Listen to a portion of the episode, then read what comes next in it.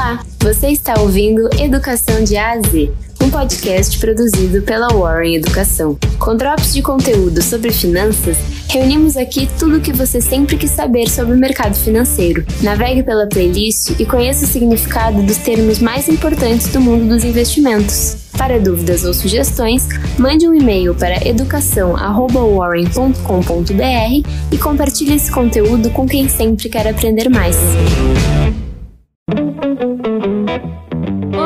Eu sou a Jéssica e você vai ouvir agora mais um episódio do podcast Educação de A a Z. Um conteúdo produzido pela Warren Educação. No episódio de hoje, vamos falar sobre Family Office.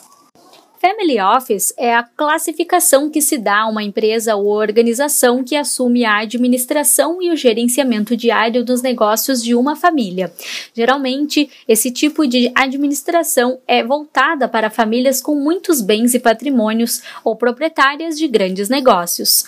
Um Family Office deve ser capaz de fornecer à família para a qual trabalha diversos serviços, como, por exemplo, trabalho de conformidade tributária, acesso a serviços serviços bancários privados e fiduciários, gestão de documentos e serviços de manutenção de registros, gestão de despesas, pagamento de contas, serviços de contabilidade, educação financeira de membros da família e serviços de apoio à família e governança familiar dos seus clientes.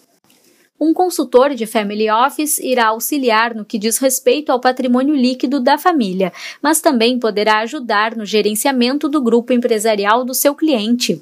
Essa consultoria tem como objetivo contribuir com o crescimento econômico do seu cliente e um Family Office fará isso avaliando cenários, investimentos, riscos e oportunidades.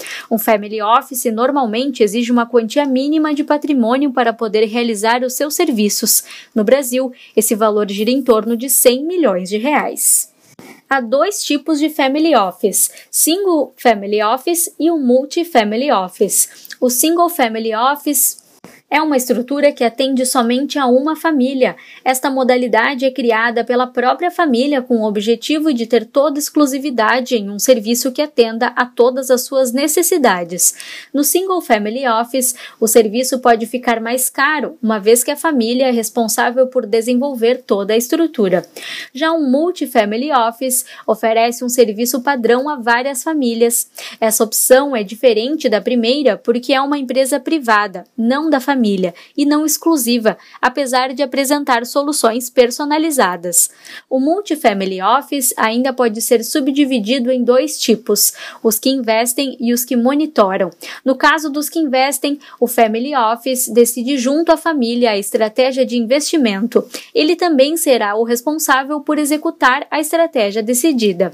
Quando o Multifamily Office não é o responsável por executar a estratégia, ele ajuda a defini-la juntamente com a família e a repassa para que bancos, gestores de fundos ou gestores de ativos independentes invistam e monitorem a execução da estratégia. Esse foi mais um episódio de Educação de A a Z, um podcast produzido pela Warren Educação. A locução e a produção são de Jéssica Mazola e Natália Henkin e edição de Cássio Augusto Ramos. Gostou? Siga nos acompanhando e compartilhe esse conteúdo com quem sempre quer aprender mais. Até a próxima!